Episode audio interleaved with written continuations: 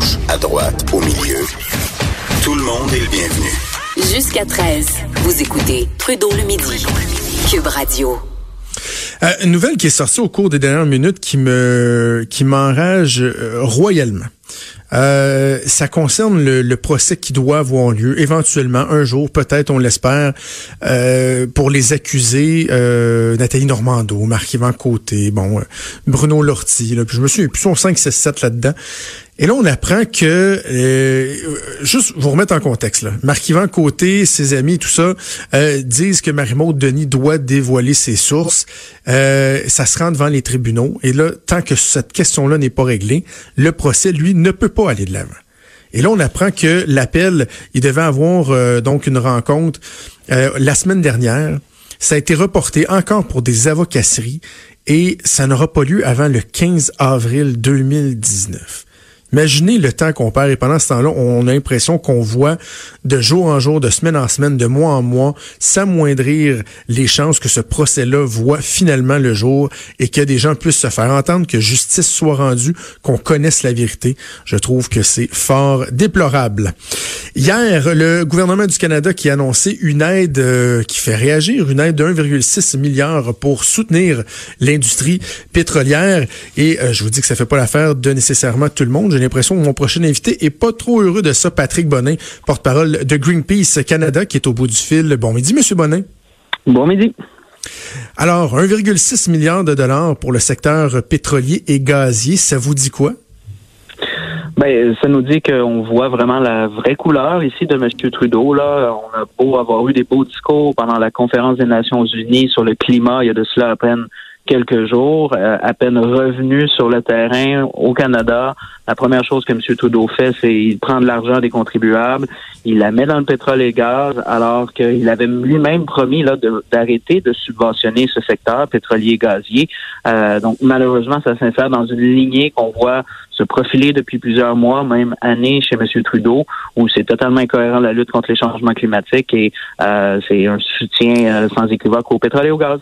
Ben, en même temps, dans l'Ouest canadien, euh, ils sont plusieurs à lui adresser des reproches et à dire qu'au contraire, ils ont l'impression qu'il fait rien parce que bon, il y a eu le pipeline qui a été euh, acheté, ça c'est l'exemple qui revient toujours, mais aux dernières nouvelles, il n'y a pas, euh, il y a pas un litre de, pétrole qui a coulé dans ce dans, dans ce pipeline-là et on se demande bien si ça va arriver. Les réglementations ont été resserrées. Il y a même des gens qui disent que dans le fond, lorsque Justin Trudeau dit ouais, on veut aider l'industrie, ils ont l'impression qu'il est plutôt en train de les étouffer tranquillement Alors, c'est assez drôle de voir que d'un côté, il y a des gens comme vous qui disent c'est épouvantable, ce, premier ministre-là se, baigne dans le pétrole. Et de l'autre côté, il y a des gens qui disent, qui contribuent à faire euh, souffrir une industrie puis une, région complète du pays. Et, je ne sais pas euh, comment ils peuvent voir qu'ils contribuent à faire euh, souffrir une, industrie du genre parce que essentiellement M. Trudeau a montré un soutien là indéniable à, l'entreprise pétrolière et gazière. Les subventions au pétrole et au gaz restent des subventions à hauteur de 2 milliards par année au Canada. Vous avez parlé de l'achat d'un pipeline. Là, c'est un pipeline existant où il a mis 4,5 milliards d'argent public pour acheter un pipeline de sable bitumineux. C'est engagé à en mettre un autre 10 milliards. Là, 10 milliards, c'est pas rien pour acheter, pour construire un futur pipeline Trans Mountain pour permettre l'expansion. Euh, on est en mode actuellement où il met un prix sur le carbone et c'est presque 80% des émissions du secteur pétrolier qui n'auront pas de prix sur le carbone. Fait quand on parle de prix sur le carbone, là, gardez en tête que c'est vraiment pas 100% des émissions dans le secteur pétrolier et gazier. Donc, vous avez un gouvernement actuellement qui euh, soutient à plusieurs égards les entreprises pétrolières et gazières qui, oui, évidemment, vont toujours en demander plus, vont toujours vouloir mettre de la pression sur le gouvernement parce que les conservateurs les appuient. Mais dans les faits, M. Trudeau appuie quand même l'industrie, peut-être pas autant qu'il voudrait, peut-être pas autant que les conservateurs seraient prêts à le faire, mais il appuie clairement. Est-ce que vous reconnaissez, M. Bonin, euh, l'apport de cette industrie-là à l'économie du pays? Est-ce que vous reconnaissez qu'au cours des dernières années, il y a une grande, grande partie du dynamisme économique du Canada qui provient de l'activité économique issue de l'exploitation de nos ressources dans l'ouest du pays? Euh, on reconnaît qu'il y a de l'activité économique reliée à la production de pétrole des sables bitumineux, c'est certain. Par contre, on reconnaît aussi qu'il y a plusieurs autres impacts qui viennent avec. Regardez au niveau des coûts de santé, les hydrocarbures, l'utilisation des hydrocarbures au Canada, c'est 52 milliards de dollars en coûts de santé par année. Ça, quand vous me dites, oui, ça ramène juste de l'argent, le pétrole, mais il faut regarder aussi qu'est-ce que ça l'amène comme impact. Au niveau du nettoiement des sables bitumineux, tous les grands réservoirs d'eau polluée et de déchets en Alberta, ils évaluent à 260 milliards de dollars les coûts pour restaurer l'environnement là-bas. Donc, quand on dit que c'est une économie qui génère à court terme de l'argent, ben en effet, il faut voir aussi ce qui n'est pas payé actuellement et ce qui va retomber sur le fardeau des générations futures. À ça s'ajoute tout le dollar canadien qui a été extrêmement euh, renforcé à cause de cette industrie-là, qui a, euh, qui a nuit pardon, énormément à toutes les industries manufacturières à l'extérieur, particulièrement au Québec. Euh, donc, ouais, ça, M. Bonnet, cet argument-là, j'ai entendu le premier ministre Legault dire ça aussi, que c'était bien épouvantable, le, pétrole sale, parce que ça avait fait que notre dollar était fort, puis qu'on avait de la misère euh, à exporter. Franchement, ça fait pas des enfants forts. Là. Ça, espérer que notre, notre, dollar demeure euh, minable pour exporter plus, là, c'est pas des beaux objectifs de société, non? Non, la, question n'est pas est-ce qu'on veut un dollar fort ou pas. La, question est est-ce que l'industrie pétrolière et le boom euh, pétrolier, parce que il, ça a augmenté la production énormément au cours des dernières années, là, ça l'a doublé depuis 2010 facilement. Est-ce que ça, ça a un impact sur le dollar canadien? Est-ce que ce dollar fort-là a eu un impact sur le secteur manufacturier au Québec qui exporte? Et qui est affecté par euh, un dollar fort. Donc, la, réponse, elle est oui. C'est certain qu'il y en a un impact. Donc, c'est ça, il faut quand même le considérer pour, pour le Québec, parce que pendant qu'il développe dans l'Ouest canadien, qu'il met de l'argent dans l'Ouest canadien, ben nous, on ne fait rien actuellement au Québec. On n'a pas l'équivalent de cet argent-là. On, on lutte contre les changements climatiques et ce sont eux qui reçoivent l'argent. Alors, vous dites quoi aux employés euh, là-bas en Alberta, les gens qui dépendent de cette industrie-là? On parle déjà de, quelques dizaines de milliers d'emplois qui, qui doivent être coupés à cause des difficultés que l'industrie euh, connaît en ce moment. Vous leur dites quoi euh, à ces gens-là? Votre gagne-pain, on s'en fout un peu ou? Non, aucunement. En fait, on, on, les appuie, et ça depuis longtemps, dans la nécessité de faire en sorte que l'économie de l'Alberta soit diversifiée si on pense qu'on peut continuer à faire l'expansion des sables bitumineux comme ça s'est fait dans le passé, ben ça veut dire qu'on se fout complètement de l'avenir de la planète, de la science qui nous dit essentiellement qu'il faut réduire nos émissions de gaz à effet de serre de moitié dans les 12 prochaines années. Mhm. Donc ça, ça, c'est incompatible avec l'expansion des sables bitumineux. Donc au lieu de mettre de l'argent pour des entreprises qui en passant sont riches, là, vous avez des profits euh, de, de, 3 milliards pour Suncor dans les neuf premiers mois en 2018. Vous avez 1,6 milliard pour Imperial un de profit en 2018. Donc c'est pas des petites entreprises qui sont pauvres là, mais au lieu de leur donner de l'argent, le gouvernement devrait prendre cet argent-là pour faire en sorte de créer les alternatives, de créer des jobs, de faire en sorte que les travailleurs pourront plus éventuellement travailler là-dedans si on est sérieux dans la lutte contre les changements climatiques, qu'ils soient reformés, réorientés, que ce soit dans le solaire, que ce soit dans l'éolien, le transport collectif, que ce soit dans plein d'autres choses, dans les infrastructures, mais ne pas s'entêter à subventionner une industrie qui est vouée à un échec total, ou sinon c'est l'échec du climat planétaire qui va se produire. Parce qu'on va s'entendre sur, un élément, M. Bonnet, si on peut se rejoindre, sur là-dessus, là, c'est que et le gouvernement fédéral et euh, l'Alberta ont été très, très, très imprudents dans leur manque euh, de préparation à une éventuelle transition. Évidemment, l'exemple le, le, plus probant, c'est la Norvège avec son fonds souverain de 1000 milliards de dollars. Eux, ils ont préparé l'après. On a l'impression que ça, ça n'a pas été fait. Bon.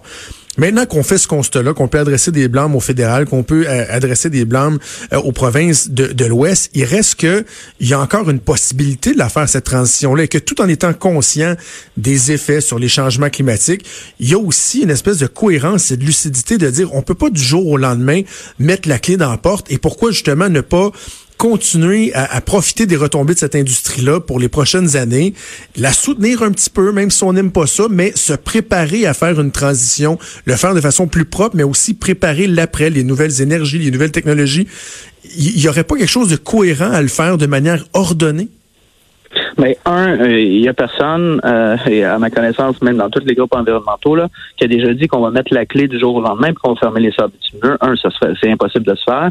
Puis deux, euh, on sait que c'est pas ça qu'on demande. Essentiellement, ce qu'il faut faire, là, c'est oui, on peut se dire que ça va continuer toute cette histoire-là, mais la réalité, c'est quand je vous dis qu'il faut réduire les émissions de CO2 de moitié dans les 12 prochaines années, ça veut dire que les combustibles les plus polluants, comme les sables bitumineux, ben, ce sont ceux faut qu'on arrête de, d'augmenter, de, faire l'expansion en premier. Donc, de plafonner la production, de faire en sorte de voir justement comment on peut développer les autres secteurs, qu'on prenne l'argent que le gouvernement, c'est des milliards là, que le gouvernement met dans le pétrole et gaz, puis qui va, qui est prêt à mettre de plus, là, puis que cet argent-là aille, par exemple, dans le solaire, qui a un potentiel énorme en Alberta, là, qu'on fasse la formation pour les employés, qu'on leur crée justement des jobs. Ce qu'ils veulent le monde, là, c'est des jobs. C'est pas des jobs dans le pétrole et gaz. Puis c'est actuellement le seul choix qu'on leur offre, c'est dans le pétrole puis dans le gaz, puis on s'entête à aller là-dedans alors qu'on sait qu'il va y avoir un mur qui le frappe déjà. Là, quand il coupe la production de 320 000 barils par jour, ça c'est l'Alberta qui vient de faire ça, il devrait commencer à comprendre que ça risque de se produire, de s'accentuer. Donc de voir ce, ce virage-là venir et d'arrêter de dire que ça va prendre du temps la transition. Là, 12 ans, c'est demain. Puis si on commence pas tout de suite, puis si on met pas notre argent à bonne place, ben malheureusement, le choc va être encore plus fort, puis on va être encore moins bien positionné d'un point de vue international, alors que les Chinois, alors que l'Europe, que, tout le monde est en train de se positionner dans, dans les secteurs en émergence, les énergies vertes et les solutions. En terminant, M. Bonin, euh, lorsqu'on regarde ce qui s'est passé en France avec les Gilets jaunes, c'est ce dont tout le monde parle, de, cette espèce de, de ras-le-bol de la population qui dit on, nous demande peut-être des efforts qui sont trop grands, ça doit se faire de manière ordonnée. Ici, le premier ministre du Québec semble être conscient de cette réalité-là. Euh, c'est quoi votre lecture de la situation? Est-ce que vous êtes conscient justement qu'on doit faire attention à la façon dont on, on apporte ces changements-là pour pas brusquer les gens et les amener à se braquer carrément? Oui, totalement. C'est super important d'avoir euh, une adhésion sociale aux mesures à mettre en place. Par contre, faut que, faut pas qu'on commence à se mentir et à penser que euh, on va continuer de la même manière. Où au Québec, comme au Canada, les émissions de gaz à effet de serre sont en train d'augmenter aux dernières années, selon les derniers inventaires. Donc, il va falloir qu'il y ait un virage. Plus on va attendre pour prendre ce virage-là, plus les mesures vont être drastiques, plus ça va être difficile pour tout le monde. Donc, euh, oui, disons-nous les vraies choses. Il faut, prendre le virage, trouvons les solutions collectives, les meilleures manières de faire les choses pour que les, les moins bien nantis soient, par, par exemple, victimes là-dedans, que les travailleurs de certains secteurs ne soient pas ceux qu'on sacrifie par un virage de société qu'on doit absolument faire, qu'on planifie comme il faut, mais pour l'instant, il n'y a aucun, autant au fédéral qu'au provincial, gouvernement, qui a un plan crédible de transition de virage qui respecterait la science. Et ça, ça nous prend ça, puis ça prend l'adhésion de la population. Puis plus vite c'est fait, plus ça va être facile pour tout le monde, parce que sinon, c'est se mettre la tête dans le sable, puis penser qu'on peut continuer, puis s'en aller dans le mur sans que la population commence à se réveiller, comme on le voit au Québec, qui demande de l'action, puis qui demande au gouvernement qui bouge, mais qu'actuellement, on n'a pas les réponses de la part du gouvernement. Merci Patrick Bonnet d'avoir pris le temps de nous parler ce, ce midi. On fait plaisir. Bonne journée. Merci Patrick Bonin qui est porte-parole de Greenpeace Canada.